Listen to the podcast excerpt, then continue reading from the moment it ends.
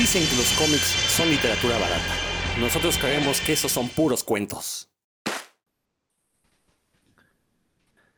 Y estamos de nueva cuenta aquí en Puros Cuentos con más de cultura comiquera y cultura ñoña. Yo soy Rodrigo Vidal Tamayo. Como siempre, un gustazo a todos aquellos que nos escuchen en este podcast.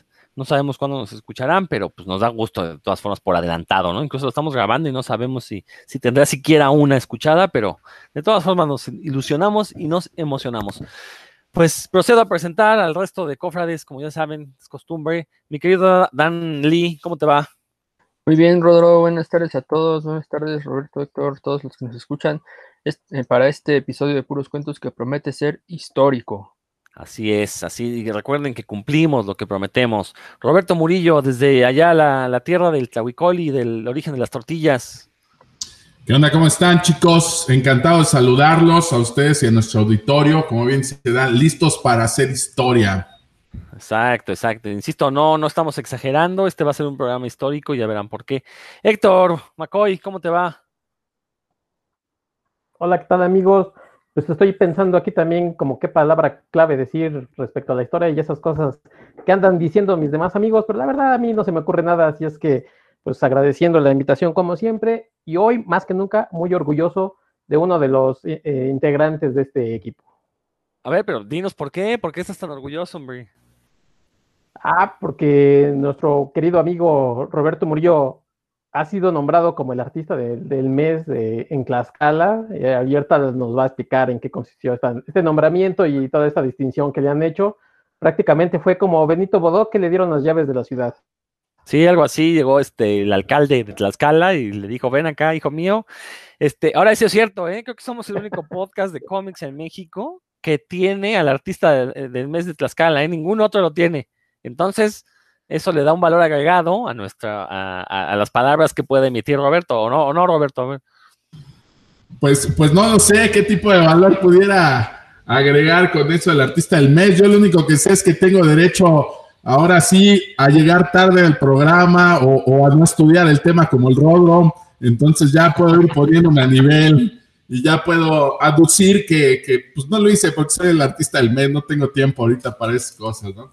No, no, no, para nada. Muchas gracias. Muchas gracias, chicos. No he llegado aún al nivel de mi querido Rodro, pero este, pues ahí se hace lo que se puede con lo que se tiene, ¿no? Se está exponiendo una foto de aquí de su servidor en el Museo de Arte de Tlaxcala, lo cual está muy chido porque hay pocos espacios aquí y ese recinto, pues es el que alberga las obras de Frida Kahlo, hay acuarelas ahí, hay un retrato. Ella prácticamente no hizo retratos de nadie, pero aquí está el retrato que le hizo a Miguel en el IRA. Y, bueno, pues es un, es un acervo importante en el museo, es un foro bastante bueno y pues que tengan por ahí algo de mi trabajo, la verdad, pues bastante bien, complacido y, pues, contento, ¿no? Y pues gracias chicos yo sé que se chutaron el, el, video de la presentación, vi todos sus corazoncitos ahí mientras salía yo presentando. Y dije, perfecto, ahí están los chicos de puros cuentos apoyando. Oye, momento, momento, a mí no me juzguen, yo nada más soy moderador de este programa, ¿eh? Entonces, si no hago la tarea, pues para eso me junto con gente que sepa del tema y los hago venir, pero pues, ah, que No, por eso, pues, los, los, privilegios, yo no, yo no estoy discutiendo por qué tienes privilegios, yo estoy diciendo que todavía no le llego a esos privilegios.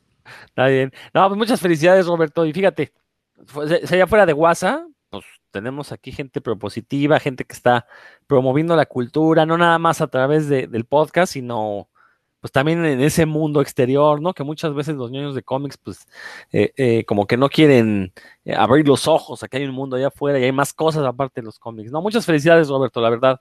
Gracias. Este no, y mira, la verdad, el Instituto Tlaxcalteca de la Cultura pues, me ha dado oportunidad de, dar charlas sobre cómic, conferencias, talleres. Entonces, ellos mismos me han abierto la puerta a, esta parte ñoña de, los cómics y poderlo hablar en un foro pues donde generalmente hay gente que voltea a ver hacia el arte, ¿no? Y, es un poquito, tú sabes, renuente a aceptar esta parte de los cómics dentro de este círculo, ¿no? Afortunadamente ellos me han dado espacio y pues ahora con la fotografía, que lo que hago pues va muy relacionado con la narrativa gráfica. Entonces, pues no estoy tan, no estoy tan alejado de lo que hablamos aquí cada ocho días en el programa. No, adelante, adelante. ¿Alguien que le quiera decir otras palabras, Dan? Sí, pues yo quiero felicitar a, Roberto, yo lo, lo, tengo el gusto de haberlo escuchado en una de sus, conferencias en vivo. Trato de seguirlo cuando lo hacen en redes sociales que presenta alguna charla, porque son, la verdad, son muy amenas y siempre se aprende algo. Y qué bueno que, allá donde vives, Roberto, que no sé si sea tu, ciudad de origen o, si estás de otro lado y se eh, hayas emigrado hacia allá, pero que esté reconociendo tu trabajo en, el área de la fotografía. También Roberto publica sus fotos muy seguido ahí en Facebook, que es donde somos contactos, y sí, pues la verdad es que sí, sí amerita que, que le echen una revisada. Tiene una foto de la que está una persona metida en una burbuja, que, ah, qué, qué bonita foto, para, qué técnica para captar el momento en, con esa, pues, que se vea así, ¿no? Que brille, que sea luminoso, está, está muy padre, Roberto, felicidades. Muchas gracias, mi querido Dan. Me hubieras visto corriendo como loco para poder agarrar ese día las burbujas. Se le quita todo lo glamoroso a eso de, llamarse artista, pero sí, al final pues, las, imágenes están muy padres. Ya sabía que en algún día me iban a poner aquí en evidencia de que efectivamente no nací aquí en Tlaxcala, nací en la Ciudad de México, en la colonia Guerrero, en la calle Moctezuma, un hospital que ya no existe. Yo vivía en la calle de Héroes, ahí muy cerquita de, del mercado Martínez de la Torre y, bueno, súper cerca de la Alameda, Tepito, la Lagunilla, Santa María de Riviera, estaba yo ahí en medio. Ahí fue donde nací. Eh, mucho tiempo mi familia ha vivido allí, pero yo llegué a Tlaxcala desde que tenía casi tres años, entonces tengo toda mi vida aquí y la verdad me considero más de Tlaxcala que, que de la Ciudad de México, ¿no? Entonces, incluso todos estos lugares donde me invitan y me abren espacios, pues jamás mencionan que, que soy la Ciudad de México, a pesar de que en la síntesis allí dice, pero pues ya vino aquí mi querido Dan este, a, echarme de cabeza. No, no, no, no, pues orgulloso de, los dos. La verdad, la Ciudad de México también me enseñó muchísimo y pues ahora sí que soy de barrio allá y de pueblo acá. Bueno, oye Roberto, y ya que estamos contigo, este, pues platícanos de este, de este evento histórico, justamente este primer, ¿cómo se llama? Foro de, de narrativa gráfica en la H Cámara de Diputados.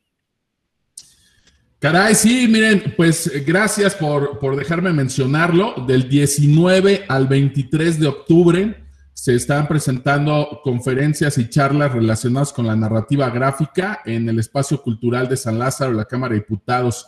Claro que quiero recalcar que esto se tuvo que hacer de manera virtual a través de Internet, pues por la contingencia que estamos pasando, ¿no? La organización pues corre a cargo de la biblioteca de la Cámara de Diputados y también por varios amigos que estamos dentro de esto, como mi querido Jesús Antonio Hernández, a quien le mando por ahí un saludo, a Luis Joel Soto Miranda, mejor conocido como Gaidero Abdul o como Jorel, quienes fuimos a la, a la NG. Eh, por ahí estuvo con nosotros eh, participando también Mauricio Matamoros, Anabel Chino, que bueno, no, no han podido estar tanto tiempo con nosotros. Y por ahí anda también José Miguel Alba. A todos ellos les mando, les mando un saludo. Y pues con ellos empezamos a, a planear esta parte del foro. Se han estado proyectando unas cápsulas, unos pequeños videitos que fueron 5, 7, 9 y todavía falta el del 12 y 14 de octubre al mediodía a través de todas las plataformas de, la Cámara de Diputados por Facebook. Y bueno, estas pequeñas cápsulas hablan un poquito del cómic, de qué es una línea del tiempo, de, la historieta y el periodismo, de personajes eh, célebres en el cómic, de periodismo en el cómic, etcétera, etcétera, ¿no? Pero ya lo que viene el cartel fuerte, pues obviamente son las charlas. Ahorita les puedo adelantar eh, un poquito de estas charlas, dado que no ha salido publicado el programa oficial, pero la primera va de ciencia y cómics. Quienes nos siguen y quienes me conocen por ahí, pues ya sabrán más o menos por dónde va la onda. La segunda habla del lenguaje narrativo de la historieta, de aspectos formales del cómic. Andará por ahí Anabel Chino en esta charla. La tercera va del papel del editor de cómics en México. La cuarta va a hablar sobre las comictecas, cómo se forma una comicteca o qué podemos hacer para obtener acervo. Y la última, que es con la que vamos a cerrar el foro, va con la historieta como herramienta educativa. Vamos a ver un poquito el cómic en el contexto de la escuela, del aula, de la biblioteca, cómics que se han hecho específicamente para las escuelas y cómics que aunque no están hechos para la escuela, se pueden ocupar perfectamente dentro del aula, ¿no? Entonces los esperamos a todos por ahí en este primer foro de narrativa gráfica a través del espacio cultural San Lázaro, organizado por la Cámara de Diputados, y pues ojalá ojalá que puedan prestarnos atención un ratito y que lo compartan por ahí también en sus redes. Excelente, pues obviamente en las redes de puros cuentos va a estar compartido todo eso, entonces ahí también lo van a poder eh, observar si desean, ¿no? Pero bueno, eh, pues ya entrando al tema que nos toca hoy, como bien dijimos, va a ser un programa histórico. Ya alguna vez le habíamos dedicado un, eh, un programa al tema de la historia en los cómics o cómics históricos, o vamos, cualquier cómic que roce el motivo de la historia, la historia entendida como esta disciplina de la humanidad para analizar el devenir, eh, el devenir eh, cronológico. Entonces, hoy vamos a actualizar ese programa y vamos a hablar de cómics e historia. Eh, ignoro de qué les van a hablar mis cofrades. Yo ya tengo por ahí una, una obra seleccionada para mencionarla, pero pues este, iniciemos ya hablando pues de este tema que, digo, es interesante porque, y, como ahorita Roberto decía, ¿no? en, estos temas que, se, que, vi que tocaron para lo del foro, pues la verdad es que, digo, por un lado es muy interesante que la Cámara de Diputados por fin le preste atención a este tipo de narrativas, que de hecho ya lleva un rato haciéndolo, por ahí me recuerdo que hubo un evento de, relacionado con lucha libre, no recuerdo si fue el año pasado, tiene relativamente poco, eh, y de vez en cuando sacan cosas así, este, este tipo de eventos culturales, y justamente pues la Cámara de Diputados es un lugar donde nos guste o no, pues se, forja parte de la historia de México, ¿no? Entonces, pues por eso quisimos iniciar con esta invitación de Roberto. Eh, pero, insisto, el tema de, la historia en los cómics se puede abordar desde muchas formas. Desde cómics que narren sucesos históricos, desde cómics que analicen la historia de determinados fenómenos. Digo, creo que el ejemplo clásico sería los cómics que hablan de historia de los cómics, ¿no? Que, que existen, ¿no? Eh, pero, por ejemplo, yo espero la, obra que seleccioné, creo que eh, rompe un poquito estos esquemas, porque si bien habla de un suceso histórico, eh, es un suceso histórico muy, muy reciente, entonces creo que estamos viendo ahí la historia de información. Pero quisiera que, iniciara alguno de mis compañeros, levante la mano y le cedo la palabra, al que vea la mano primero. Se quedan callados. Ahí está Dan. Gracias, Dan. Gracias. Pues vamos, ¿con qué, qué, qué tarea hiciste el día de hoy? Pues mira, justo sobre lo que mencionabas, elegí un, elegí un par, pero quiero hablar primero sobre uno que se titula The Comic Book History of Comics, Birth of a Medium, que es el, libro del, la traducción sería el, cómic de la historia de los cómics, ¿no? Que el nacimiento de un medio, está en dos volúmenes, el, releí el, primero, que es el Nacimiento de un medio, en el cual eh, los autores son Fred Van Lente, es el escritor, y Ryan Donlavy, el dibujante, este fue dibujado, eh, bueno, el que leí es la compilación que salió en 2017, no sé exactamente si se publicó en ese mismo año o en el anterior, y que se puede, yo la leí gratis y de forma legal en graphite.com, en la app, ahí está, para quien quiera. A mí me parece un, un libro excelente porque precisamente utiliza el lenguaje de los cómics de una forma muy amena para narrarnos la historia eh, principalmente del cómic en Norteamérica, ¿no? En el volumen 2 se habla mucho de, del cómic en Japón y en otros países, pero el volumen 1, que es el que, el que voy a hablar un poquito más, habla sobre el cómic Norteamérica. Eh, tiene unas secciones, antes de ir como a los contenidos en sí, unas secciones que, que me gustaron mucho, que son prehistory, prehistoria, que habla de, de eh, pues los avances que se fueron dando como en la humanidad, que fueron acercando al, el nacimiento del medio. Obviamente habla de los códices, de los jeroglíficos, de, todo aquello que, de alguna forma facilitó el nacimiento del cómic como lo conocemos. Otra sección que fue otra también de mis favoritas, que se llama Comic Book Hair Story, ¿no? que juega con las palabras en lugar de his, que es eh, masculino, con hair story, que es posesivo, eh, femenino, y en el que ah, les da un apartado completo a las, las autoras que no eran tan conocidas eh, y, nos habla pues, de cómo eran, fueron muy importantes algunas de ellas y, y cómo no solo eso ha sido un medio de, de, hombres y para hombres, ¿no? En esa, por ejemplo, yo supe aquí que, que Patricia Highsmith había sido escritora de cómics, escribió muchísimos cómics además, antes de ser, de dedicarse a ser novelista, y que una vez que, que tuvo éxito como novelista, literalmente quemó los guiones que, tenía, que había hecho para cómics, pues porque estaba, de alguna forma era una carrera mal vista, ¿no? Dentro del, medio literario. Escribir, eh, dice ahí que en, aquellos años 30, 40, decir soy autor de cómic era casi como decir soy un pederasta, ¿no? Tenía más o menos ese, mismo estatus. Entonces no, no era nada, no, estaba bien visto. Eh, pues hace un, una visita cronológica con muy buen humor y, utilizando, yo creo que Eisner estaría, Will Eisner hubiera estado feliz de leer este libro porque utiliza la narrativa gráfica como, como un medio didáctico, ¿no? En el, el, cual no solo el lector se va divirtiendo, sino se le proporcionan datos y cómo, cómo sucedieron los hechos. Cuando, no, cuando el hecho es oscuro y no se sabe como bien, bien, bien a bien qué es lo que sucedió, pues dice, bueno, es lo que dice el autor, ¿no? Es lo que dijo, eh, por ejemplo, ya habla muchísimo de Jack, Jack, Kirby, aparece muchísimo, se ve que es un, un autor que, que, le caía muy bien a, a Valente y a Don Lavie. Se habla como en, en orden cronológico, pues desde el nacimiento de los superhéroes, eh, los, los cómics, la importancia de los cómics románticos, de los cuales también Jack Kirby hizo muchos títulos, o bueno, a lo mejor no títulos, pero sí muchos ejemplares y ganó una buena lana con eso. Eh, después, eh, de alguna forma, el mercado, se puede ver claramente aquí cómo las etapas del mercado han ido cambiando. Fueron superhéroes, luego romance, luego crimen, luego horror y misterio, que ahí es cuando tuvo gran éxito lo, la EC.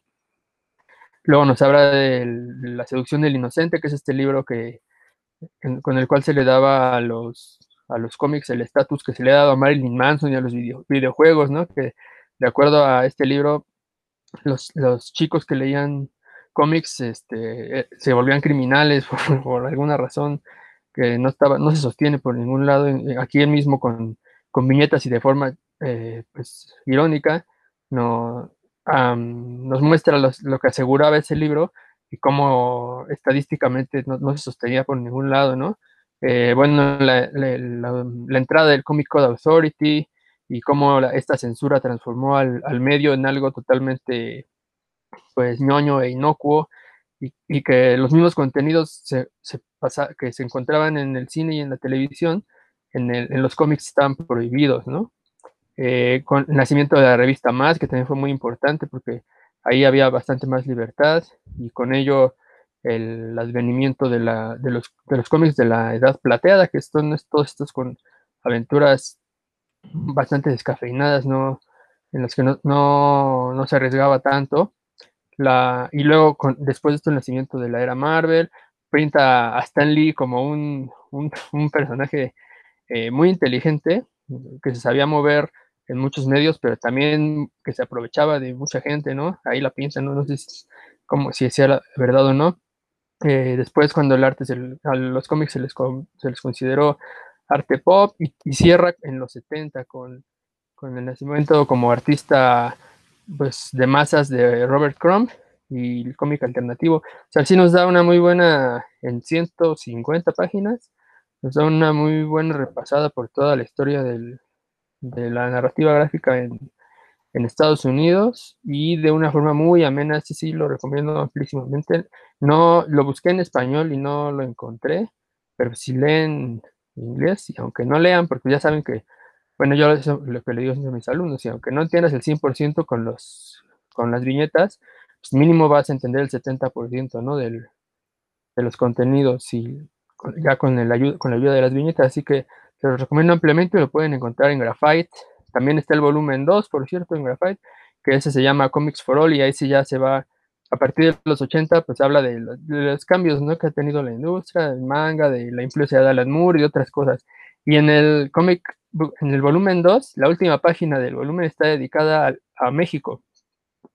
La última página está dedicada al cómic mexicano y está en formato de fotonovela, porque pues, ellos mismos reconocen que la fotonovela es el, como que el aporte más grande de, de, México a la narrativa gráfica. Así que muy, muy recomendado y espero que, que se den una vuelta por sus páginas. Oye, a ver, sácame de una duda, porque yo tengo una edición de este cómic. Uh -huh. Este, pero ahorita mencionas que son dos volúmenes. El segundo es uno que se llama Comics for All, que tiene su título, Comics for All.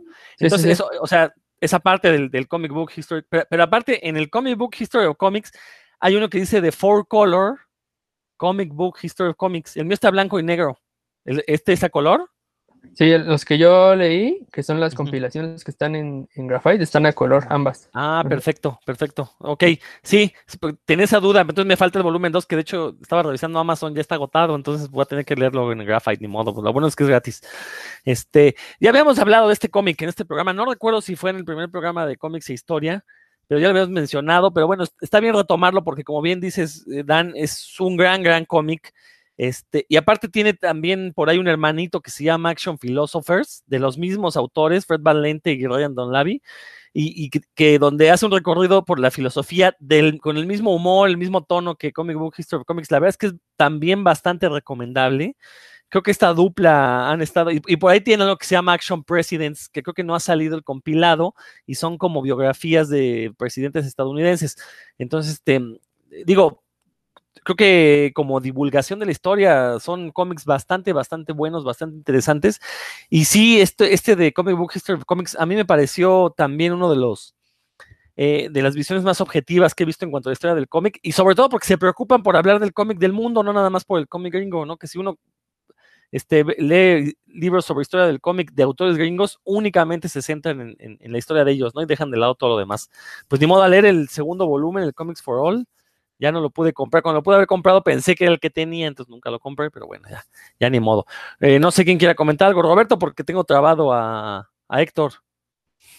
No, pues precisamente destacar esta parte que mencionas, Dan. Yo no lo he leído, solamente lo he ojeado, porque no era mío, pero este, eh, no, no me había percatado de esta parte que mencionas de México y la fotonovela, lo cual me parece extraordinario porque si vamos del lado de Europa y vemos lo que es la fotonovela, los italianos son quienes se quieren colgar la medallita de que ellos aportaron la fotonovela al mundo del cómic con las novelas románticas, cuando aquí México ya tenía varios años haciendo, haciendo fotonovela y también fotonovela románticas, ¿no? Ahí nos lo menciona por ahí este Aurrecoechea en, en algún artículo que debo de tener por aquí, ahorita lo busco en lo que les estoy platicando.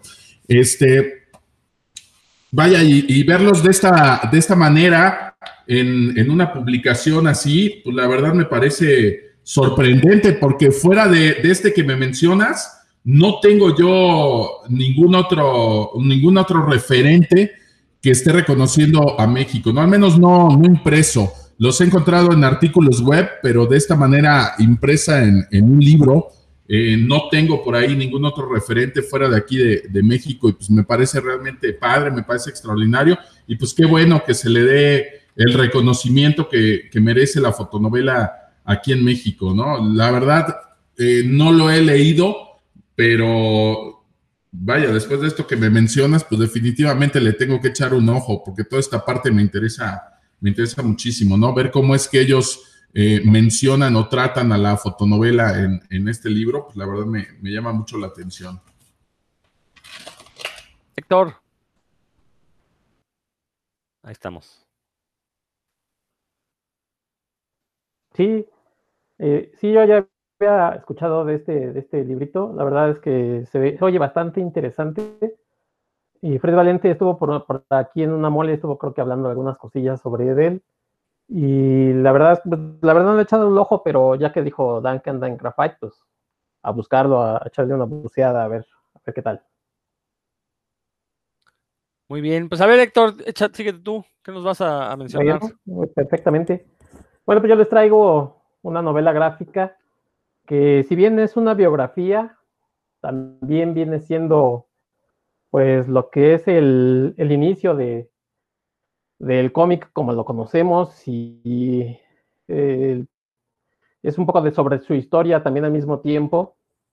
Este, esta novela gráfica se llama, en inglés se llama The Joe Schuster History, eh, The Artist Behind Superman. En español se llama Joe Schuster, una historia a la sombra de Superman.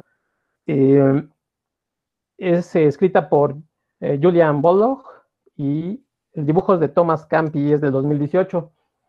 Y bueno, pues obvio, como les decía yo, es una biografía sobre Joe Schuster, este dibujante de Superman, pero la verdad es que también sirve como una historia sobre el cómic porque a la vez eh, nos va presentando lo que pasaba en la industria, ¿no? En los primeros años, obviamente empieza desde su, digamos, su niñez hasta su vejez, pero uno va viendo ahí todo lo que está pasando con los cómics, con los personajes. El, este Joe Schuster, bueno, pues viene de, Canadá a Estados Unidos a los 10 años, se va a Cleveland y a partir de ahí empieza toda esta historia en donde él, es muy aficionado a la ciencia ficción y a partir de ahí le gusta dibujar. Conoce en la secundaria más o menos a, Jerry Siegel, que vendría siendo el escritor de, del Hombre de Acero, y nos va platicando poco a poco no solamente su, amistad, sino también lo que va sucediendo históricamente, porque pues, hay que recordar que ellos pasan por la Primera Guerra Mundial, pasan por la Segunda, lo que viene siendo el, la época de, la crisis en Estados Unidos. Eh, entonces, eh, lo, que lo que está pasando con, los papás de, ambos eh, autores. Y bueno, pues llega el momento que nos cuentan cuando crean a, Superman eh, de una forma, la verdad, muy bonita. Y bueno, o sea, bonita en el sentido de que después de haber estado intentando, y ellos hacían cosas para periódicos escolares, muy rápidamente se empiezan a compenetrar y a, complementar el el estilo de, escritura de uno con el dibujo de otro.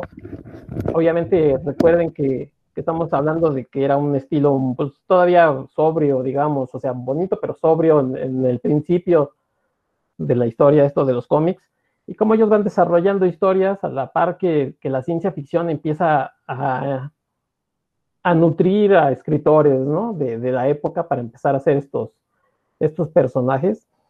Llegan a, diferentes eh, editoriales, por ahí empiezan a tener oportunidades en algunas, y bueno, pues cuando crean, finalmente crean a Superman, pues lo llevan a la National Publications, que les dice, bueno, pues vamos a hacerlo, y de ahí para adelante empieza, yo creo que lo que podría ser como el sueño de algunos de crear un super personaje, eh, para ellos empieza a ser una pesadilla porque eh, tenían muchas esperanzas de que este fuera su personaje que les diera como visibilidad. Y claro que se las dio, pero también a su vez los, los editores empiezan a ver que, bueno, pues, a ver qué pasa con este personaje.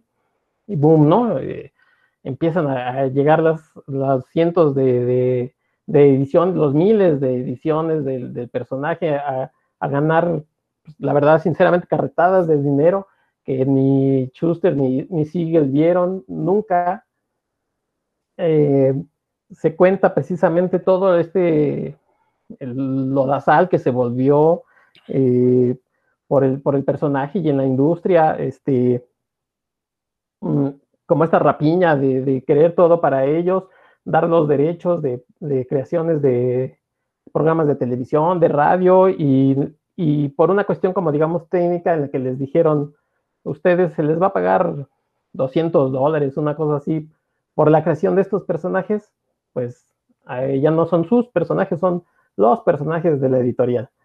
Y a partir de ahí, bueno, pues hay como una lucha por, que ellos obtengan algo más.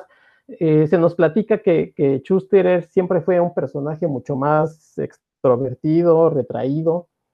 Por ahí eh, nos cuentan el, momento en el que necesitan referencias para la chica eh, que necesita ser salvada por Superman, le llaman a una chica y y Schuster eh, pues como que se enamora a primera vista de ella y, mantienen una amistad durante mucho tiempo hasta que, bueno, cuando parece que por fin, después de muchas cosas, le, como que le va a corresponder, pues Jerry Siegel se la baja, o sea, como que también pasan cosillas medio raras, ¿no? Y uno va leyendo, eh, este, esta novela gráfica son como unas 200 eh, páginas, de las cuales más o menos unas 180, 170 cuentan toda esta historia. El dibujo bastante bien. No, no, la verdad no, no soy como muy conocedor del estilo, pero se me imagina que es un poquito como acuarela, entonces la verdad queda bastante bien, se ve bastante retro. Y bueno, pues eh, los años van, van pasando, ellos quieren crear una organización para que eh, muchos artistas, como al igual que ellos, que han sufrido de este despojo de sus derechos de los personajes, tengan como una oportunidad para que se les regrese o que se les dé el dinero que se merecen, este, puedan luchar.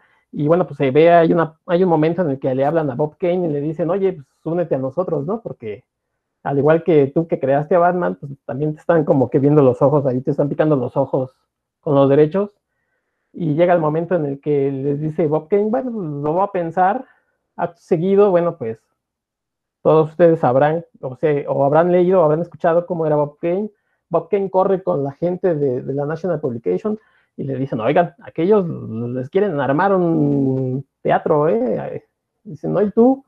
No, pues a mí con que me den más derechos sobre mi personaje, este, pues ahí muere y le dicen, oye, pero pues a ti ya te dimos tu lana. Y, Bob Kane eh, pues les dice, sí, pero me la diste cuando ya era menor de edad, si no quieres que te traiga mis abogados y te quedes prácticamente este, sin nada, pues tú, tú ahí ves. Entonces a Bob Kane sí le dieron sus derechos, pudo firmar un mejor contrato y sobre prácticamente sobre las conciencias de, los otros pobres que, no que cuando llegaron pues aquellos ya estaban preparados porque Bob Kane fue el Esquirol fue el que les dio el aviso de que, estaban haciendo algo y bueno pues no pudieron nunca pelear no este obviamente pues ellos seguían trabajando. Cuando empiezan todo esto les empiezan a quitar trabajo eh, van creciendo como personas y bueno, va pasando el tiempo, todo lo que ellos eh, sufrieron, ya nadie les quiere dar trabajo, llega un momento en que Joe Schuster empieza a perder inclusive la vista, el cómic empieza, bueno, en las primeras páginas vemos a Joe Schuster durmiendo en una banca en un parque, un policía se lo tiene que llevar así como a comer, así de, oiga, pues yo le invito a comer, no se preocupe, eh, ¿por qué no tiene un trabajo? Y, y Joe Schuster dice, bueno, pues yo trabajaba haciendo cómics, y le dice, a ver, dibújeme algo. Dice, bueno, pues yo ya no veo como antes, pero bueno, le voy a hacer un dibujito y le hace un dibujo de Superman y el poli así como que neta, usted es el que creó Superman y está durmiendo en un, banco.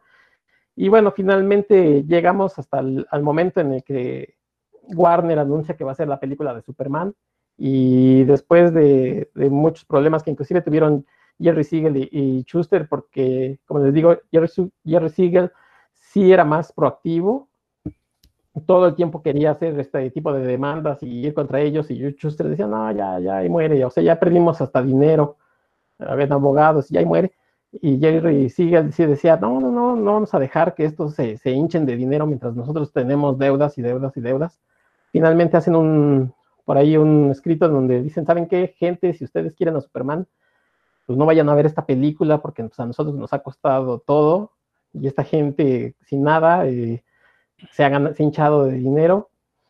Este escrito llega inclusive a, oídos de, artistas y gente de aquel entonces ya en DC, y es como finalmente, bueno, pues les ayudan, ¿no? Y ahí termina un poco la historia, pero bueno, nos, esta historia nos da un poco una noción de cómo se fue, si Superman es un, pilar fundamental de, esta industria de superhéroes, bueno, pues qué hay detrás de ellos, ¿no? Eh, detrás de él, de este, de este pilar fundamental, pues la verdad es que hay una historia bastante, bastante triste y que a veces sí nos da como esa lección de, bueno, este superhéroe que lucha por el sueño americano, sus creadores los dejaron muy mal parados.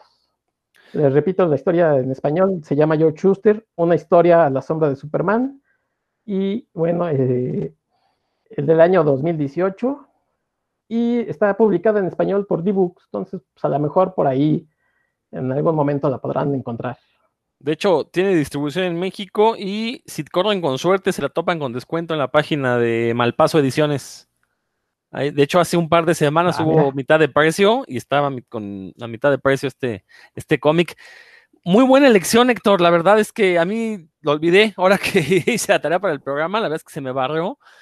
Este, eh, como bien mencionas, por una parte el dibujo que es pintado el cómic, este, eso lo hace lucir muchísimo tienes toda la razón, le da un aire retro que queda muy bien para la época de la que, en la que empieza y en la que termina, ¿no? Este, digo, empieza en los años 30 y termina en los 80. Este, entonces, la verdad, eh, eh, maravilloso. Pero a mí lo que me sorprendió cuando lo leí fue la capacidad del guionista de meter tantos datos históricos en relativamente pocas páginas, porque no es una novela gráfica muy, muy larga, que son como 200 páginas, ¿no? Aproximadamente. Sí, menos, sí, te digo menos, porque al final viene como unas eh, explicaciones sobre, digamos, este ex, ¿no? De lo que estamos viendo en algunas viñetas. Sí, entonces la verdad, este es un cómic muy, muy interesante, porque también nos habla de una parte importantísima, de un aspecto social del cómic que muchas veces es relegado, que es la cuestión de eh, la situación laboral de los que hicieron y están haciendo los cómics, porque recordemos que en Estados Unidos no existe un gremio de comiqueros, un sindicato de comiqueros. Entonces las editoriales, sobre todo las dos grandes, tanto Marvel y DC, siguen abusando este, casi hasta llevar a la explotación a, sus creativos. Eh, en los años 90 este, se, comenzó a gestar una pequeña lucha para obtener derechos. Obviamente los sucios esquiroles eh, pues este, la echaron abajo, pero entre otras cosas eso nos dejó la editorial Image, que recordemos que fue un grupo de creativos de Marvel que hartos de las, condiciones laborales, pues dijeron, ¿saben qué? Ya no vamos a trabajar ni para ustedes ni para DC, nos vamos a hacer lo nuestro. Y bueno, ahorita se han convertido en una de las editoriales más interesantes y propositivas después de que iniciaron como un clon de Marvel, irónicamente, pues ahorita son una de las editoriales más propositivas. Pero sí, este cómic de Schuster, la verdad es que es una, una joyita una joyita que, me sorprende que no haya más gente hablando de él. Qué bueno que lo mencionaste, Héctor, porque la verdad sí es una gran, gran recomendación e insisto, tiene distribución en México. Es un cómic que no me parece caro porque es eh, tamaño carta, un poquito más chico quizás, pero vamos, es de amplio, es más grande que un cómic gringo, es pasta dura, y debe de costar, debe estar por debajo de los 500 pesos. Y les digo, si se meten a, la página de Malpaso Ediciones, eh, con suerte está con algún tipo de descuento y les sale todavía más barato, ¿no? Pero sí son de esos cómics que la verdad lucen, lucen mucho. No sé si quieran comentar algo, Roberto o Dan. Dan. Yo creo que es qué buena, buena recomendación, Héctor. Y este, el caso de, de Siegel y Schuster, el Steve Ditko específicamente, que son personas que crearon a pilares del, a personajes pilares de la empresa, sí, sí funcionan como nos decían en la, en la secundaria, para qué servía la historia, ¿no? Que según se decían, no, pues tienes que aprender del pasado para no cometer los mismos errores y demás, ¿no? Sí, es precisamente, sí ha servido, el, esos casos han servido para que, lo, por abrir, hacer conciencia en los autores que bien, bien mencionas, Rodo, que en los 90, pues muchos talentosos creadores dijeron, no, pues vámonos a, si mis personajes son, son míos, ¿no? Yo voy a hacer con ellos lo que yo quiera. Y actualmente quien quiere, quien trabaja en la industria norteamericana, pues ya sabe que, si quiere hacer sus, propios personajes y pues tiene opciones, ¿no? Y, sabe que si le entra a Marvel o a DC las, ah, y otras, ¿no? Otras que también utilizan otros personajes de licencia, pues sabe que a lo que le tira, creo que de alguna forma sí ha servido para, para abrir los ojos a los artistas y que también le, midan un poco para dónde quieren moverse antes de, antes de generar personajes para alguien que no, que no les van a pertenecer a ellos. Así que, muy bien, Héctor. Sí, bueno, un caso es el de, el de Mark Millar, ¿no? Que definitivamente empezó a crear cosas para el, ya directamente para el cine y para series y se alejó de tanto de DC como de Marvel porque pues, dijo necesito dinero. Hay que recordar que tuvo una etapa de una enfermedad en la que se dio cuenta que no tenía seguro, estaba el poco dinero que había ganado en los cómics, bueno, ya se lo había gastado, terminó haciendo este tipo de cosas y así muchos autores han decidido sus mejores ideas, pues como bien dice Rodro, llevársela a otras editoriales que les vaya mejor y que sus derechos les sigan perteneciendo, como Image y otras tantas. Y, que de hecho esa es la razón por la que ya no vemos personajes nuevos ni en Marvel ni en DC, porque los creadores dicen, ¿para qué te voy a regalar un personaje si no me vas a dar condiciones justas por sus derechos, ¿no? Entonces es rarísimo en los últimos 20 años encontrar un personaje netamente, bueno, quizás en los últimos 20 años no, pero en los últimos 15 años sí, este, encontrar personajes realmente nuevos, ¿no? Ese es el problema con, con los personajes que tanto nos gustan, que leímos de niños, el Hombre Araña, Hombre X, Superman, que no hay villanos nuevos, no hay situaciones nuevas, no hay personajes, nada, porque pues obviamente pasan a formar parte de, las compañías respectivas, ¿no? Roberto. Sí, este, vaya, es una parte muy importante de la historia de esta compañía. Ahí, eh, bueno, no lo tengo, no lo he leído. De él tengo otro que es como una curiosidad que se llama Secret Identity, que es el arte fetichista de, de Josh Schuster, que es donde vaya, si ustedes quieren ver a Superman dándole nalgadas a una chica, pues no es Superman, pero el dibujo es muy, muy, muy similar a, Superman, ¿no? Entonces trae muchas viñetas fetichistas ahí. Ese librito también está bastante, bastante bueno y pues representa también una etapa en la historia de este, de este dibujante. Estamos hablando por ahí entre los 40 y los 50, casi mediados de los 50, donde se dedicó a hacer otros cómics, ¿no? Además de, Superman, sí tuvo por ahí otros trabajos. Y bueno, esto de dibujar parejas y personas en, estas eh, situaciones fetichistas de casi sadomasoquismo y todo este rollo, pues la verdad me resultó muy curioso, siendo que es el, el, dibujante de Superman y Superman siendo tan ñoño, pues de repente verlo contrastado en estas otras viñetas, pues me resultó muy interesante y ese fue el que me compré, ¿no? Ahí, ahí vamos viendo los gustos de cada uno de los integrantes de aquí, mientras mi querido Héctor se, se va a leer el de la historia, yo me voy por los fetiches de, de Schuster, ¿no? Pero ya hablaremos de eso en otro programa. Oye, eh, Roberto, es que pues tenía que llegar a fin de mes con las cuentas. Yo, Schuster, recordemos, eh, se ve claramente en, en este cómic que recomendó Héctor, de Schuster, una, eh, que es una historia de la sombra de Superman.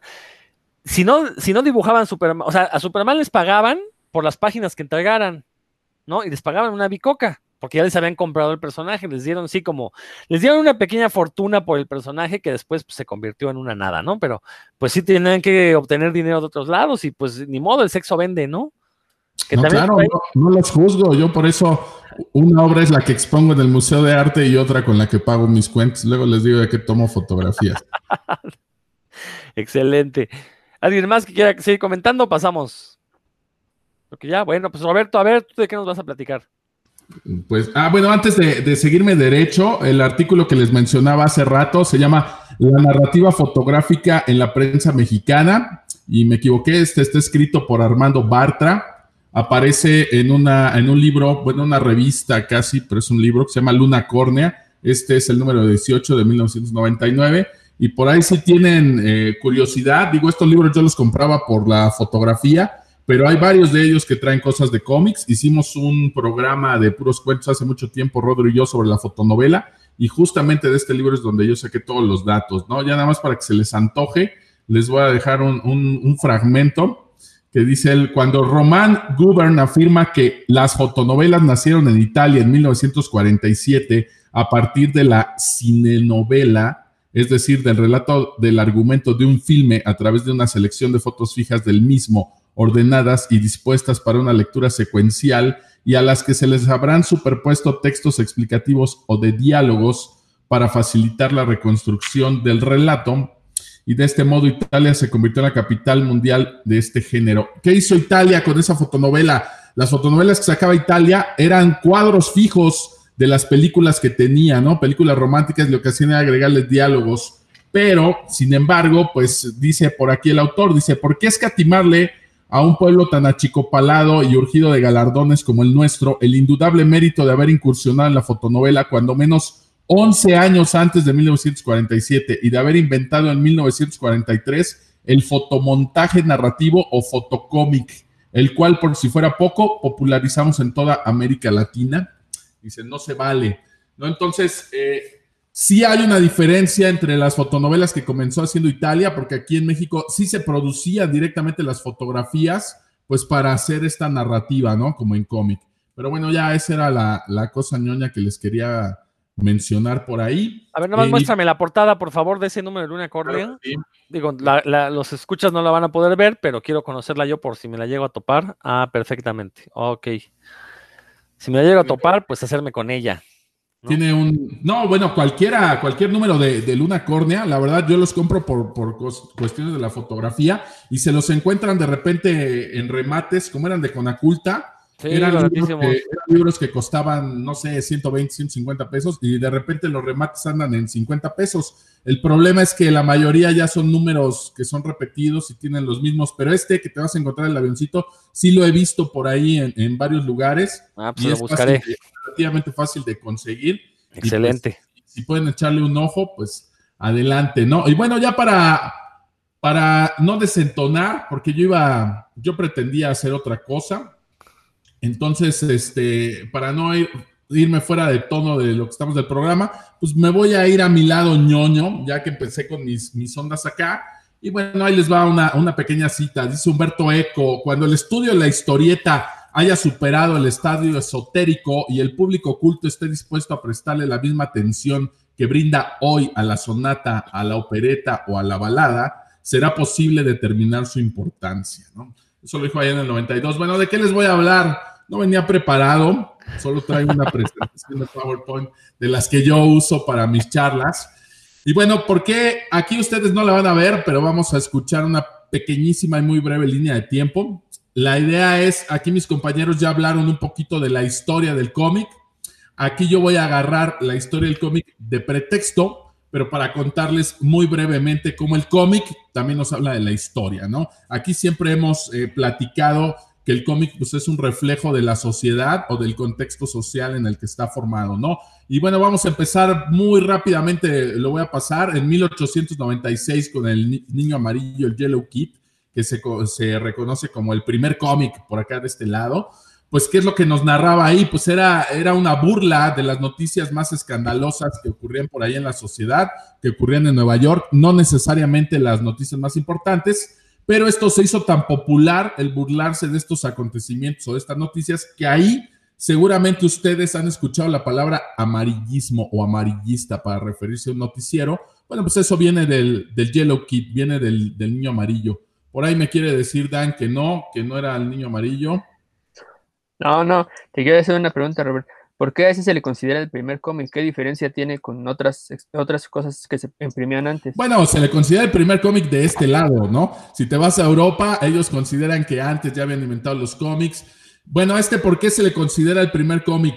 Porque además de narrar secuencialmente, incluía diálogos, globos de diálogo y bueno, la narrativa de las imágenes, podríamos llamarle que era dinámica, no eran imágenes estáticas antes de esto, sí había habido varios intentos. Aquí en México, por ejemplo, con el general Antonio López de Santana, hay por ahí una pequeña narrativa como en viñetas, solamente que no lleva diálogos, la secuencia de las imágenes no es dinámica, no se le puede llamar un cómic como tal, más bien sería como uno de los abuelitos del cómic aquí en México. Entonces, el Yellow Kid de este lado del charco, pues es como el primer título o personaje que reúne todas estas características. Además de que, por si fuera poco todo lo que tiene ahí, pues nos mete un personaje recurrente que se vuelve icónico. Y ahorita lo que les mencionaba de la palabra amarillismo o amarillista, pues esto viene del Yellow Kit. Si han escuchado ustedes, este noticiero es amarillista, pues se refiere a que las noticias que está dando o son muy escandalosas o quiere darle importancia a algo que, que no la tiene realmente.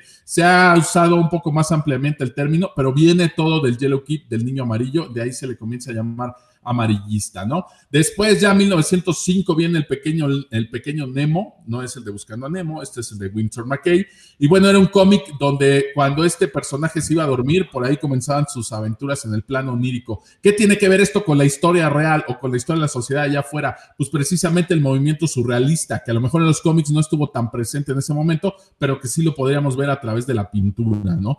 Aquí lo aprovecha Winter McKay y comienza a hacer una mezcla entre un cómic, entre de repente historias bastante viajadas con viñetas y personajes surrealistas, ¿no? Ahí se podrían encontrar el trineo de Santa Claus jalado por un dinosaurio, por ejemplo, ¿no? Bueno, ya más adelante pues siguieron las tiras cómicas, que bueno, ahí reflejaban ya otros aspectos de la sociedad. Aquí es cuando se le comienza a tomar en cuenta a los niños para que las lean. Pero, ¿por qué sucede esto a partir de 1911 y hasta 1930? Ahí recuerden que el concepto de niñez no existía es algo que se va inventando por ahí, donde comienza a hacerse material para los niños y a que los niños tienen derecho a jugar, a, vivir su niñez. Bueno, esto comienza a verse ya muy marcado entre 1911 y los, y los años 30, y bueno, por eso las tiras y los cómics que se comienzan a publicar aquí ya estaban pensados para que los leyera toda la familia, ¿no? Los anteriores pues iban dirigidos a adultos. Poco después pues, vienen los primeros personajes modernos del cómic, 1931, 1937, Dick Tracy, el fantasma Mandrake. Bueno, aquí que tiene que ver, pues las fotonovelas, las, las radionovelas, perdón, que era lo que tenía por ahí el, auge. Todo el mundo tenía en su casa un radio, podía escuchar por ahí la fotonovela y tenían ellos el famoso continuará, que nos dejaban enganchados para el siguiente capítulo. Bueno, estos personajes modernos del cómic comienzan a usar este continuará, ya no era una tira de tres o cuatro viñetas, sino que Dick Tracy iba a investigar las evidencias de un crimen y teníamos que ir siguiendo semana a semana lo que él iba descubriendo, ¿no? Con los superhéroes, ya a partir del 38, con Superman y todos los que vinieron después, bueno, ahí ya se ve más claramente reflejado lo que ocurre en la sociedad, porque digo, había cómics propagandísticos donde le, ganaban a los nazis, ¿no? Y los golpeaban en la portada, como la del Capitán América que sale golpeando a Hitler, por ejemplo. Pues aquí sí ya es un reflejo de lo que ocurre, ocurre afuera, a través de los superhéroes. De una manera tal vez un poco superficial y burda, pero pues así era, ¿no? Vinieron después los cómics de horror y como ya mencionaba por aquí mi querido Dan Lee hace ratito, pues a mediados de los 50 y hasta los 60 viene la recesión, el Comics Code Authority a partir del libro La seducción del inocente del Dr. Berham.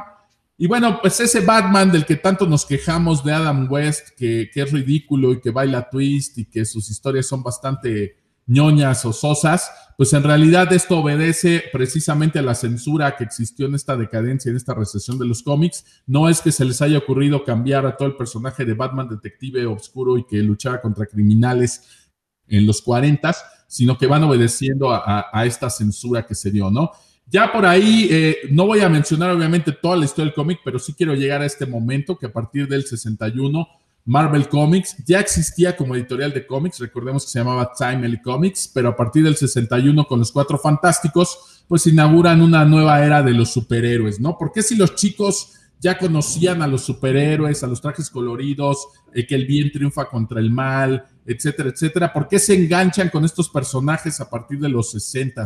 Bueno, porque Stan Lee inteligentemente se da cuenta que puede contarnos una historia, ¿no? Y las hizo más ricas, más interesantes, pero esto que tiene que ver con la historia que ocurre allá afuera, no solo la historia del cómic, sino la historia real. Bueno, ¿qué estaba ocurriendo en la sociedad ahí?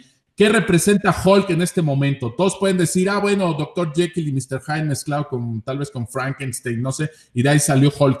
Sí, pero en realidad lo que representa ahí Hulk, pues es cómo se transforma él en este monstruo, pues a través de un accidente con energía radiactiva, con rayos gamma, y lo que el monstruo representaba aquí era el miedo que en ese momento la sociedad le tenía a la energía atómica, que era algo que se nos podía revertir, volverse en contra de nosotros y convertirse en el monstruo que acabara con, con la sociedad, ¿no? Esto es lo que representaba Hulk en ese momento en, los cómics y pues Stanley lo plasmó muy bien. Los hombres X por ahí, pues sí eran chavos, eran mutantes, se veían raros, tenían poderes, pero ¿qué nos habla? Segregación, racismo, un grupo minoritario que no es aceptado o bien visto dentro de la sociedad. De eso nos hablan los hombres X. Bueno, el cómic de Black Panther o de Pantera Negra, pues no tiene ni siquiera caso que lo mencione porque está totalmente basado el título en movimientos sociales que existían eh, de, las Panteras Negras y pues de ahí toma el título y un poquito trata de, darle ese, sentido, ¿no? De, la raza negra, pues levantando la voz, viéndose poderosos y, pues exigiendo lo, lo, que les pertenece, ¿no? Sus derechos, vaya, se peleaba por los derechos en ese momento. Entonces, todos estos cómics, aunque nos hablan de superhéroes, pues realmente es un reflejo de la sociedad y de lo que está ocurriendo allá afuera en el mundo, ¿no? Entonces, si los vemos, aunque sean cómics de trancazos, aunque veamos a Hulk, a los Cuatro Fantásticos, a los Hombres X peleando contra algún villano, si les damos otra lectura y los analizamos en otro nivel, nos vamos a encontrar que en ese momento era un buen reflejo de lo que estaba ocurriendo allá afuera. Muchas son este, analogías, algunas metáforas, pero realmente sí llegaban a plasmarse por ahí en los cómics. ¿no? Hay chicos que siguen enganchados a los X-Men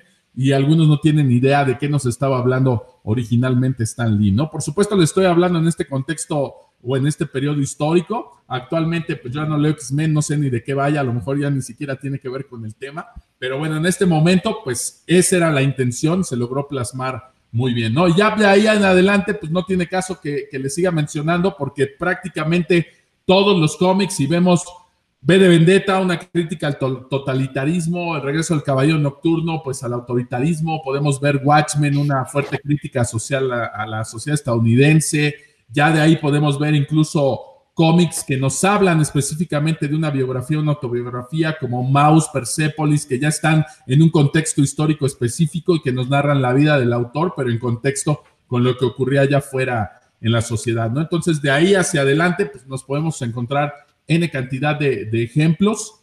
Y bueno, por favor, denles por ahí esta, esta segunda lectura. Échenle un ojo a sus cómics viejitos que tienen por ahí en casa o a los que conocen y verán que se van a encontrar títulos y personajes que son muy ricos en esta parte histórica de reflejar lo que está ocurriendo allá afuera en la sociedad, ¿no? Hoy les iba a hablar un poquito de From y de los surcos del azar, que From pues esta investigación exhaustiva que tiene de Alan Moore, ya lo hemos mencionado por ahí en otro programa, y los surcos del azar que habla de la guerra civil española y de un batallón español que se fue a pelear eh, con los franceses pues eso sí tienen muy, muy, muy marcado la, parte histórica. Sin embargo, como ya estábamos hablando de historia del cómic, pues quise mencionar un poquito este periodo, los distintos personajes y cómics que tuvimos y cómo se relacionan con la historia de allá afuera, que es lo que están reflejando en la sociedad.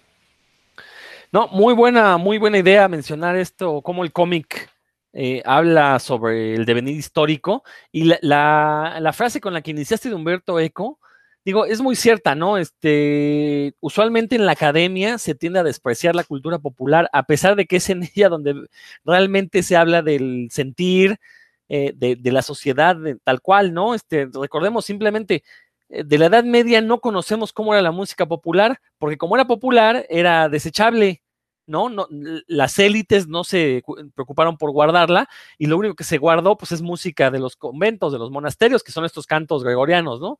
Este, de ahí en fuera, cómo era la, la, la, música que escuchaba el pueblo durante la Edad Media, y aparte en todo el mundo, pues vayan ustedes a saber, ¿no? Porque usualmente cuando lo vemos reflejado en películas es música renacentista, no es música de la Edad Media. Entonces, sin embargo, pues sí, el cómic a lo largo de su ya más de 100 años de vida, pues sí ha ido reflejando el devenir histórico, el desarrollo económico, el desarrollo social de, de las distintas sociedades, ¿no? Este, entonces es muy interesante cómo justamente si tomamos un cómic de, determinada, de una determinada época, pues vamos a ver mucho de la idiosincrasia, de las ideologías que permeaban por esos días, ¿no? Por eso es que de repente es chocante ver a un Frank Miller escribiendo Dark Knight Returns quejándose del autoritarismo y luego ver que escriba un Holy Terror donde ya se volvió un republicano de cepa y está en contra de los migrantes y cosas así, vamos, o sea, se convirtió en lo que había jurado destruir, ¿no? ¿Qué pasó ahí? Eh, a, a, diferencia de un Alan Moore que se ha vuelto cada vez más ácido todavía con su crítica a la sociedad, ¿no, Roberto? No, bueno, ahí podríamos aducir a la senilidad, caray. Pero sí, prácticamente cualquier cómic, este, vaya, Tintín, que es de los más reconocidos que ahorita me estoy acordando porque me fui a topar por ahí con una cosa maravillosa de Tintín que ya luego les platicaré. Pues vaya, hay cómic de él que hasta está censurado, ¿no? El de Tintín en el Congo, donde se veía este trato racista que se tenía hacia, hacia los africanos pues está totalmente plasmado ahí en un número de Tintín, ¿no? O la relación con los rusos, que este, pues se les veía como el enemigo, ¿no? Y se va velando ahí entre las viñetas, ¿no? Es, es, es un discurso que se ve claramente y que ahora ya apreciamos a, a, Tintín como una obra, de, una obra de arte, pero en aquel momento pues no era su pretensión ser una obra de arte, pero reflejaba muy bien lo que estaba ocurriendo eh, en la sociedad allá afuera, ¿no? Ese trato que se tenía la sociedad, este, pues europea con los africanos, pues está perfectamente plasmado en un tomo de Tintín, ¿no? Entonces, si le echan un ojo, no, no solamente al Tintín, sino a cualquier título, eh, vaya, ya hablamos de Mafalda aquí en el programa anterior, ¿no? No quise mencionarla el día de hoy precisamente por eso, pero podemos ir a las tiras, podemos ir a, a, a Peanuts o a Snoopy y también vamos a encontrarnos ahí referencias y, y, vistazos a lo que ocurría allá afuera en la sociedad, reflejado ahí en sus, a través de los personajes, ¿no? Y, que muchas veces se confunde con este mal concepto que los niños no saben utilizar de eh, la corrección política, ¿no? O sea, cuando, no, cuando, analizamos históricamente que Tintín era un cómic con tintes racistas, es porque justamente reflejaba el sentir de la época. Eso no quiere decir que nos estamos ofendiendo, simplemente estamos poniéndole los puntos a las sillas, ¿no? Pero bueno, este, Dan, ¿algo que quieras comentar? Pues me hicieron recordar las aventuras de Memín Pinguín y todo el bullying y y cómo le hacían burla a los gordos, a, Memín por ser negro, este, como el Carlangas era un abusón ahí, cuando todo el mundo quería, a todo el mundo lo, lo, ponía tranquilo a fregadazos, ¿no? Este, y pues que simplemente así, así era como se, ahora sí que así se llevaban, ¿no? Antes los niños no, actualmente no se podrían llevar así, y, y es, es, un reflejo de, de, lo que se vivía en ese entonces, así que pues, simplemente darles la razón. Ustedes tomen cualquier cómic y les dará la razón. Fíjate que el ejemplo de Memín es muy chistoso porque hace poco uno de esos autonombrados eh, guardianes del, buen cómic se quejaba de que por qué acusaban a Memín de racista y, que era un mal cómic, si Memín era, representaba buenos valores, eh, Memín era un buen chico que amaba a su mamá. Sí, güey, pero en la historia del cómic se burla, o sea, lo dibujan como chango. O sea, ¿no? Sixto Valencia le pone las patas ambas como si fuera, o sea, se mueve como simio está pelón, es el tonto del grupo de amigos. Recordemos que ni siquiera puede hablar bien porque habla como negro, ¿no? Este, ahora, su mamá le pega con una tabla con clavo. No, pues qué buenos valores tenía Memín, ¿no? Sin, para, para, que vean justamente cómo este análisis histórico sí se puede hacer este, un poquito más allá, ¿no? Héctor, creo que ya se te volvió a trabar el Héctor. Está haciendo ojitos pispietos. No, ahí está, ahí está ya. Estoy. Oh, qué interesante esto que nos habla Roberto, porque pues tiene toda la razón, agarrar un cómic es, es, viajar prácticamente a otra época, a, otra a otro momento en la historia. Como nos decían en la escuela, agarrar un cómic es un estudio transversal de ese momento histórico y bien chistoso porque nos damos cuenta de que, que los guionistas, los eh, dibujantes, eh, meten cosas que ellos en que tenían como convicción, ya sea social, política, y en todo momento que uno pueda leer, pues encontrará algún, algún resquicio, algún, ya sea directa o de lo que estaba pasando en la época.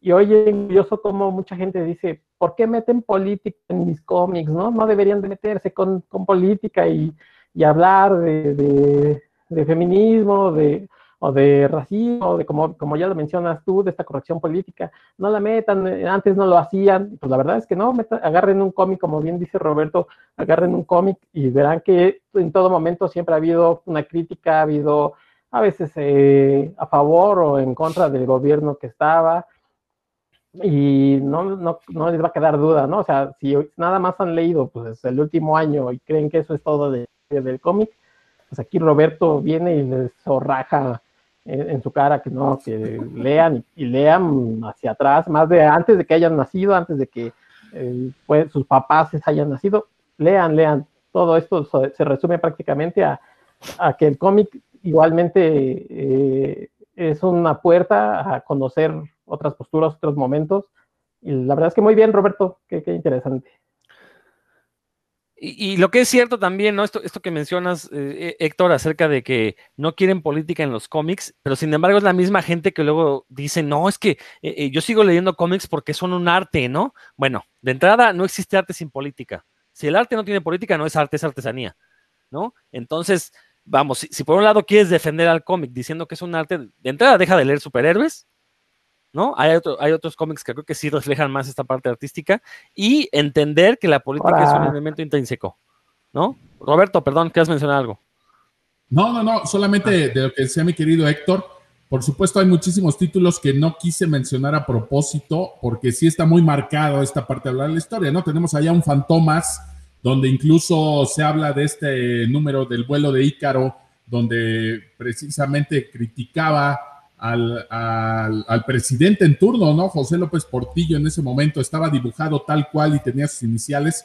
Vaya, este cómic ahora es una rareza, pero ahí sí abiertamente pues trataba de hacer esa mención, trataba de hacer esa crítica, por supuesto. Entonces no lo mencioné a propósito, los que les estoy mencionando es para que les den como una segunda lectura y vean que aunque el cómic no pretende hablarnos de la historia, de un periodo histórico, sí está reflejada esa parte de la, de la sociedad, ¿no? Hay otros que sí es eh, su pretensión y pues lo hacen de una manera extraordinaria, ¿no? Podríamos aventarnos un programa hablando de, de los cómics de Yolanda Vargas Dulce, de Lágrimas y Risas, y ver la ideología, la idiosincrasia, la manera de, de actuar de las mujeres hacia la sociedad, la sociedad hacia las mujeres, y pues nos vamos a dar cuenta de dónde salieron todas las telenovelas de Televisa y todos esos clichés que todavía muchos traen por ahí en la cabeza, ¿no? Y todo eso estaba perfectamente reflejado en los cómics, ¿no? Y la podemos contrastar contra esta autora Bolaño, que ella escribía el libro semanal o sentimental, y donde ahí las mujeres eran algo totalmente distinto, ¿no? Una mujer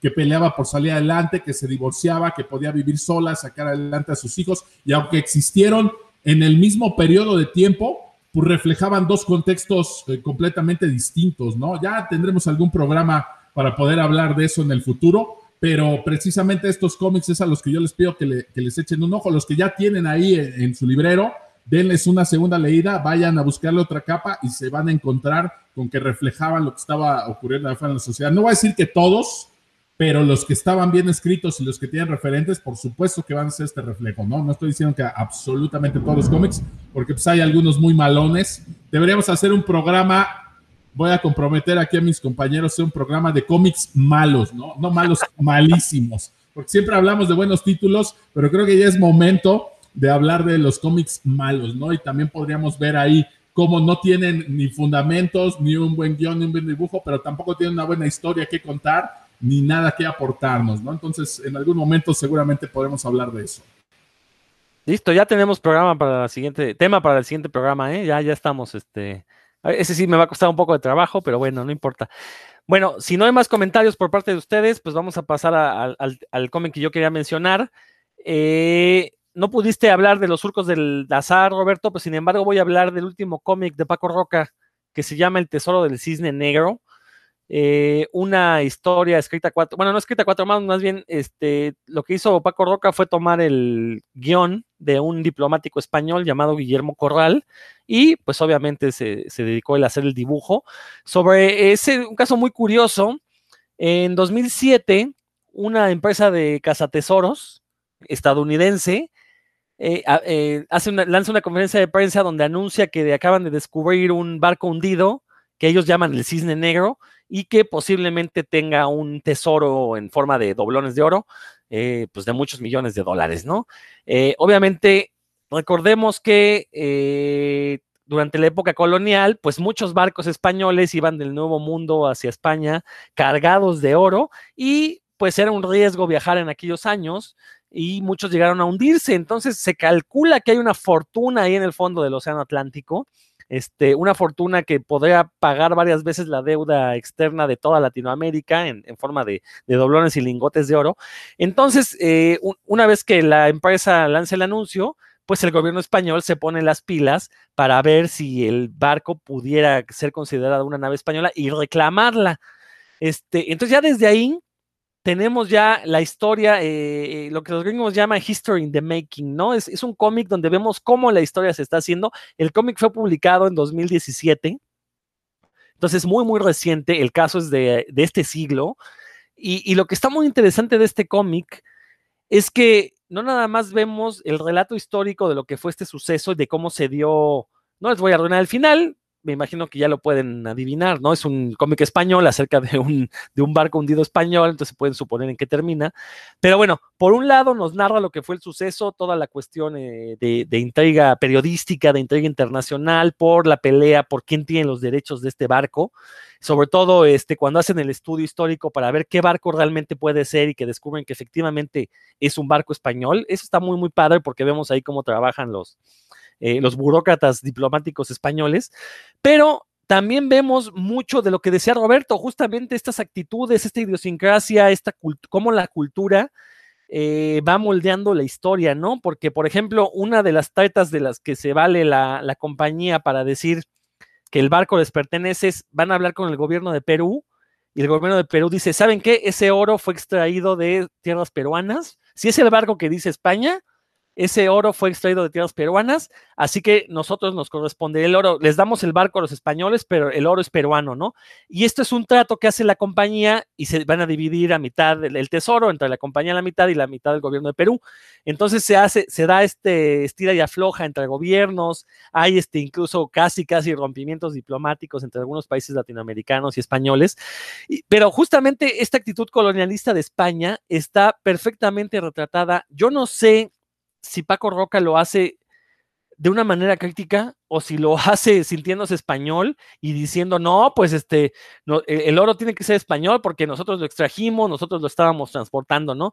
Yo no sé si Paco Roca ya está dando ese chochazo al estilo Frank Miller y ya se está convirtiendo en lo que había jurado destruir en su, en su juventud, porque sus últimas obras desde la casa las noto un tanto autocomplacientes y sobre todo ya no tiene esta chispa de volverlas universales, que es algo que Roberto y yo hemos comentado mucho acerca de los surcos del azar, que es una, un cómic basado en la, época de, bueno, dentro de la Guerra Civil Española. Sin embargo, uno lo lee y lo mismo es una historia que podría ubicarse en la Revolución Mexicana, en la Revolución de Octubre Soviética, en, la, en la Segunda Guerra Mundial. Vamos, es una historia universal. Esta historia del tesoro del cisne negro no es tan universal, sí, sí es algo patriotera, porque, insisto, eh, recordemos que eh, cuando inició la presidencia actual de México con Andrés Manuel López Obrador, él le pidió una disculpa a España por la conquista y se burlaron mucho de él, ¿no? Sin embargo, en esos mismos días o meses, alrededor de esa misma fecha, se volvió a encontrar otro barco hundido cerca de las costas de Colombia, un barco que había salido de las costas colombianas rumbo a España, y España estaba reclamando que el tesoro era de ellos. Y los colombianos decían, momento, está en aguas colombianas, es oro extraído de Colombia, esto no le pertenece nada a España, y, el argumento que daba España no es que no le vamos a dar eh, disculpas a México porque México no era un país que existiera en esos años. Bueno, la España de esos años no es la misma España de ahora. Aquel era el reino de Castilla. ¿no? Ni siquiera era España como tal. Entonces, ¿cómo España se, se atreve a reclamar estos tesoros hundidos? Y eh, eh, el problema es que eso no lo narra Paco Roca a través, esas son ya este, lecturas entre líneas que cada quien va a hacer de acuerdo a la, a la, a la cultura que pueda poseer sobre el tema. Sin embargo, es muy interesante, ¿no? Insisto, porque es este, un caso muy reciente, estamos viendo este tratamiento y me gustó mucho porque, digo, es una historia muy emocionante pero creo que su punto flaco es ese, ¿no? Que sí se nota un poco el patriotismo de, Paco Roca. Digo, y está escrito por un diplomático. El, diplomático obviamente tiene que hacer eh, que España se vea bien, ¿no? Eh, sin embargo, bueno, es el dibujo de Paco Roca el que le da esta agilidad, el que lo vuelve muy eh, dinámico. Y digo, para hacer el, cómic más reciente, la verdad es que es, es, bastante interesante. Yo espero que Paco Roca de veras me caiga la boca con su siguiente obra, porque pues de las últimas tres, la única que me ha gustado es esta del Tesoro del Cisne Negro. Y, e insisto, ¿no? Sí, sí rompió un poco mi corazón al ver que ya no tenía esta universalidad. Y bueno, nada más como, como dato triviesco, se está, se piensa hacer una miniserie con esta historia del tesoro del cisne negro. Eh, se pensaba estrenar el siguiente año, pero pues me imagino que por cuestiones de la pandemia se va a retrasar porque se filmaba ahora en 2020. Entonces, este, eh, no, no, no sé si que haya sucedido, pero la verdad es que bueno, digo, si quieren ver cómo es que se va generando la historia, cómo los ganadores, e, esta mítica frase, ¿no? De los ganadores son los que forman la historia. Bueno, aquí la podemos ver porque, pues, los españoles quedan como los buenos. A la empresa esta casa la hacen, la hacen ver como unos malos, corruptos. Este, vamos, sí es un poco maniquea la historia, pero es muy interesante ver cómo eh, vemos, podemos ver aquí procesos históricos eh, mientras se realizan, ¿no? ¿no? No sé quién quiera comentar algo. ¿Nadie? Uy, los dejé callados. Ah. Roberto. No, bueno, yo sí te quiero preguntar, dices que no está escrita por él, ¿no? Está escrita por un diplomático el cómic. Así es. Ya habíamos, ya habíamos comentado también de otro cómic de Paco Roca que, no escribe directamente él, este que hizo con, este cuate sobre la música y toda esta onda de... Sí, la de la encrucijada. Eh, pues ya, ya más o menos habíamos tenido un comentario por ahí, ¿no? Que precisamente lo que me encanta Paco Roca es cómo arma sus historias, no nada más cómo dibuja. Y pues creo que esto es lo que está pasando con, con sus cómics, ¿no? Que, probablemente él no ha tenido la libertad como creador completo, como autor, para escribir, dibujar, armar la totalidad de la obra, ¿no? Entonces aquí dibujando algo que escribió alguien más, pues probablemente por eso adolece de lo que nos encanta en sus otros cómics, como Arrugas, como Los Surcos del Azar, como El Juego Lúgubre, como El Faro, etcétera, etcétera, ¿no? Entonces yo creo que probablemente pudiera ir por ahí. No lo he leído, eh, ni siquiera me lo he topado por ahí en físico, pero en cuanto me lo tope, pues le voy a tener que echar un, ojo porque me gusta mucho Paco Roca, pero creo que esto podría un poquito eh, responderme al por qué este tipo de historias no está funcionando como las anteriores, ¿no? Sí, totalmente, le falta la visión autoral. O sea, recordemos toda la obra anterior de Paco Roca, él controla guion, controla dibujo, los tiempos. Aquí obviamente pues está trabajando con las letras de alguien más o en conjunto con el caso de la, encrucijada. Y sí, o sea, sí se nota una diferencia en... Digo, eh, eh, es un muy buen cómic el Tesoro del Cisne Negro, ¿no? El problema es que sí, uno lo ve como desde el punto de vista latinoamericano, y sí es la postura colonialista de España. Recordemos, el rey de España cayó a Chávez en una reunión en la ONU, ¿no? Como si el rey de España tuviera algún poder diplomático o político siquiera fuera de España, porque recordemos que en España pues es el rey, pero fuera de España es un donadie, ¿no? Y callando a un jefe de Estado como era este Chávez, el, venezolano, ¿no? En aquellos años, ¿no? Este, entonces, esta actitud es la que digo, pero ese es el punto de vista de un latinoamericano. Este, digo, al final de cuentas, el cómic ganó premios y cosas así en España.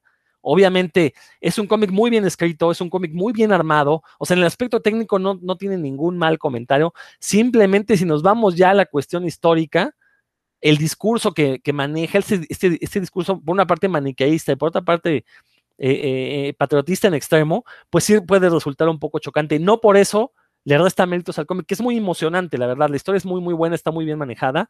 Y, la verdad es que uno se encariña con los personajes hasta que te das cuenta, ah, caray, ¿por qué están reclamando oro, oro americano, no? Estos canijos españoles, ¿no? Entonces ahí como que ya empieza a generar sentimientos encontrados este, dentro de, de, quien lo lee, ¿no? Dan, ¿algo que quieras comentar? Sí, pues yo lo que, con base en lo que mencionaron de, de Paco Roca y de Frank Miller, sí, también otro, algo que se puede ver, eh, pues siguiendo la carrera, a las las publicaciones de un autor es también cómo se va modificando su, su forma de pensar, ¿no? Su, tal vez su, su forma de actuar inclusive. Entonces, pues, eh, será tema de otro, de otro podcast, pero también, también funciona para eso. Una, se puede hacer un análisis de ese, de ese tipo. Así es. Héctor. Eh, yo nada más, este, como puntualizar que, que no sé si, si, Paco Roca ahorita se le hayan acabado un poco las, las, ideas o esté trabajando en algo más, porque ya nos habías platicado también de, de otro cómic en donde trabajaba con un eh, escritor sobre estas eh, historias de heavy metal o una cosa así, ¿no? Eh, que lo escribió con el Ajá, entonces, de, de, un grupo que se llama, ay, este, ay, se me fue, Seguridad Social. Ya, perdón. Entonces, estas historias que no son Paco Roca 100%, bueno, pues te dejan, a lo mejor em, en, el, en, el, aspecto gráfico dices, no, pues es Paco Roca muy bien, pero en el aspecto del guion y demás, pues como que no es el Paco Roca que, generalmente puedes evaluar en su totalidad con sus otras historias, ¿no? A lo mejor se esté un poco vendiendo, o sea, vendiendo entre comillas, no, no quiero decir eh, peyorativamente, sino que a lo mejor le estén llegando ofertas de, oye, pues una lana, una buena lana, y pues, tú haces esta parte gráfica, ¿no? Y, y, a lo mejor es lo que por lo que se está yendo ahorita Paco Roca, porque ya sabemos que cuando él hace sus cosas, bueno, eh, la calidad casi es, como dicen por ahí, pues batea siempre como de, por lo menos de hit. Y, y bueno, tangencialmente a esta historia que cuentas, yo estaba pensando ya en, en lo que decías de los reclamos, eh, perdón si me salgo un poquito, no del tema, pero sí de, esta, de la historia del cómic. Ayer salía la noticia de que nuestro amado líder, eh, había mandado a su esposa con el Papa muy modostamente a que pidiera perdón, ¿no? Y sobre todas estas cuestiones de colonialismo y demás eh, perpetradas por la iglesia. Y bueno, muy curiosa porque también es como una parte de pide perdón, pero pues la verdad no te voy a soltar la manita porque pues, también me conviene que la gente siga siendo católica por acá, ¿no? Eh, y bueno, tú ya estabas por ahí tocando estos temas, ¿no? De dimes y diretes, de perdóname, pídeme perdón, no te voy a pedir nada, pinta mi cerca, pues, dame dinero, y en fin. Entonces, este, bueno, nada más era un apuntillo por ahí. Pues digo, y, y este comentario que hace Héctor es muy, muy certero porque, pues justamente si tuviéramos eh, comiqueros creativos y, listos, ya esto ya estaría hecho un cómic, ¿no? Esta, este, esta anécdota que cuentas, que a pesar de que sucedió el fin de semana, esto ya debería haber cartones y un montón de cómics que, que narraran esto que estás comentando, ¿no? Si tuviéramos realmente comiqueros críticos y, y conscientes del devenir histórico, ¿no? Por ponerle una, una palabra. Pues Roberto, perdón, Dan, tú querías comentar rápidamente otro cómic, ¿no? Ah, Roberto. No, pues este, pues ya llevamos aquí poquito más de una hora. Yo creo que vamos a terminar este programa para que no se haga tan tedioso. Creo que ha sido uno de los programas. No, no soy quien nadie para decirlo yo, pero creo que estuvo un, programa bastante interesante. Ha sido uno, de los que, más me han gustado. ¿eh? O sea, todos me han gustado, pero este en particular como que tuvo un poquito más porque pues nos vimos un poquito más doctos, ¿no? Modestia aparte. Pues esto fue Puros Cuentos. Yo soy Rodrigo Vidal Tamayo. Muchísimas gracias. Roberto, si gustas despedirte. Bueno, pues muchas gracias a todos por escucharnos, a mis compañeros aquí presentes también. Disculpen que no les mencioné específicamente un par de títulos, pero la historia me absolverá. Eso es todo. Dan. No, pues no, nada de disculpas, Roberto. Nada, no es cierto. Pues perfecto. Un saludo a todos, pásenselo súper bien y nos estamos escuchando pronto. Héctor. Pues agradeciéndoles amigos que nos hayan escuchado, otra vez una felicitación a Roberto que dice que la historia le va a hacer justicia le va a dar eh, letras de oro ahí en las cámaras, este, en todas las, ciudades. Y bueno amigos, este, si les gustaron estas historias, si tienen alguna duda, alguna crítica, pues están nuestras redes sociales, les atendemos con mucho gusto. En Facebook déjenos algún comentario o sobre algún otro tema que quisieran escuchar, pues por ahí les estaremos, como no haciendo mucho caso, nos estamos escuchando para la próxima. Excelente. Nos escuchamos la siguiente semana. Hasta luego.